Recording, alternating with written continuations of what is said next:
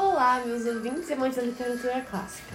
Bem-vindos ao podcast Conversas Póstumas, onde conversamos com grandes personalidades que infelizmente já não estão mais conosco. Eu sou a Beatriz Saquete e no episódio de hoje nós vamos conversar com um dos maiores escritores da literatura brasileira, Machado de Assis. Ele é um jornalista, contista, cronista, romantista, poeta e teatrólogo e nasceu no Rio de Janeiro em 21 de junho de 1839. Diga olá! Olá, estou deveras agradecido em estar presente no seu podcast Conversas Póstumas. Esperei por este momento desde o momento que eu parti. Você poderia contar um pouco da, nossa, da sua história para nós? Ah, como muitos de vocês devem saber, eu sou filho do pintor e do orador Francisco José de Assis e da açoriana Maria Leopoldina Machado de Assis. Após o falecimento de minha mãe e de minha única irmã, eu fui amparado por minha padrinha e publiquei meu primeiro poema, Ela, Após me tornar colaborador do jornal Marmota Fluminense de Francisco de Paula Brito. Com quantos anos? 16 anos. Uau, garoto prodígio. Como aprendiz de tipógrafo, eu entrei para a tipografia nacional na, e tive aulas de francês e latim. Tornei-me revisor de provas de tipografia e da livraria do jornalista Paulo Brito, onde conheci membros da sociedade petagógica Comente sobre algumas de suas contribuições para a sociedade literária. Ah, eu fui um dos fundadores da Academia de Letras e também fui um dos responsáveis por introduzir a Escola Literária do Realismo no Brasil, com o livro Memórias Póstumas de Brás Cubas e, em sequência, com Dom Casmurro. O que você tem a dizer sobre as pessoas dizendo que você inovou o romantismo na época? Uh, eu realmente fiquei muito feliz quando soube disso, assim que eu morri. Uh, senti isso como se meu trabalho na Terra tivesse sido cumprido. Eu tentei trazer inovação para o romantismo, com uma linguagem menos descritiva, menos adjetiva e sem o exagero sentimental. Minhas personagens tiveram um comportamento não só movido pelo amor, mas também pela ambição e pelo interesse. Como você conseguiu se conectar com tantos leitores? Ah, eu simplesmente quebrei o distanciamento tradicional que existia entre os leitores e escritor. Eu procurei trazer o leitor para perto de mim e com isso eu mantive meus leitores mais interessados, pois eles têm a impressão de que eu estou falando diretamente com eles.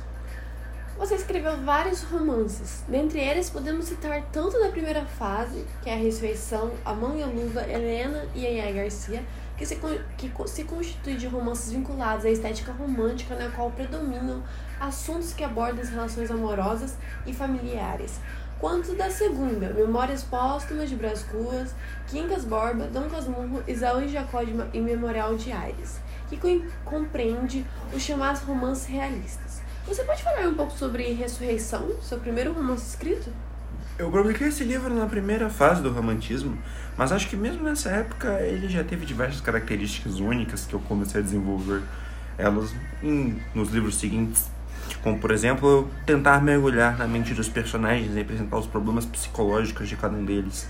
Por mais que eu não tenha me aprofundado muito nas questões psicológicas, eu tentei deixar bem claro que várias situações e sentimentos são dúbios e que nem sempre os personagens dão conta disso. E sobre Memórias Póstumas de Brás Cubas? Uh, nele eu tentei criar um narrador que resolve contar sobre sua vida após a morte. Uh, você pode pensar, eu previ o futuro. É, pelo visto, eu inaugurei o realismo brasileiro. Me sinto honrado em saber disso. Uh, eu percebi que os leitores sempre ficam na espera pelo do desenlace que a narrativa parece prometer. É preciso ficar atento para a maneira com qual os fatos são narrados. Tudo está mediado pela posição da classe que está em jogo e se esses caprichos vão ou não ser realizados como a hesitação em começar a obra pelo fim ou pelo começo, comparar as memórias às sagradas escrituras e ao próprio fato de descrever, descrever após sua morte. Se Brás Cubas teve uma vida repleta de caprichos, em virtude pela sua posição de classe, é natural que ao escrever suas memórias o livro se componha do mesmo jeito. Vamos falar agora sobre o seu romance mais popular, Dom Casmurro, que teve duas versões de cinema mais conhecidas, Capitão de 1968 e Dom de 2003. Também teve adaptações em quadrinhos, na televisão, para o teatro e para óperas, com estreia no Teatro Municipal de São Paulo. Essa minha obra realmente fez muito sucesso, assim como outras, claro. Uh, Dom Casmurro é o que eu posso chamar de realismo psicológico, por apresentar o interior, o pensamento, a ausência da ação aliada da densidade psicológica e filosófica. Eu lembro que Lan Watts escreveu que o realismo se referencia às experiências empíricas dos homens, mas a recriação do passado através da memória de Bentinho, suas manchas de recordação aproxima o livro do romance impressionista. Agora a pergunta que não quer calar. A pergunta mais esperada é por todos os nossos ouvintes e até por mim mesmo. Fiquei até com medo. Capitu traiu ou não traiu o Bentinho? Putz, é, como eu disse anteriormente, eu geralmente tento conversar diretamente com o leitor na maioria dos meus livros. Então, essa ideia de deixarem aberto se Capitu traiu ou não o Bentinho foi uma forma que eu trouxe de fazer isso acontecer. Por mais por isso que a rede social é o que eu acho tão interessante. As pessoas se acham no direito de julgar, de se intrometer nos assuntos pessoais da outra pessoa. O livro, querendo ou não, dá essa liberdade aos seus leitores de adentrar na história e no triângulo amoroso que rola lá mesmo. Nossa, essa é uma das entrevistas mais interessantes que eu já fiz. Eu quero agradecer por sua presença aqui hoje, que foi de suma importância no nosso podcast e para o nosso conhecimento sobre ti.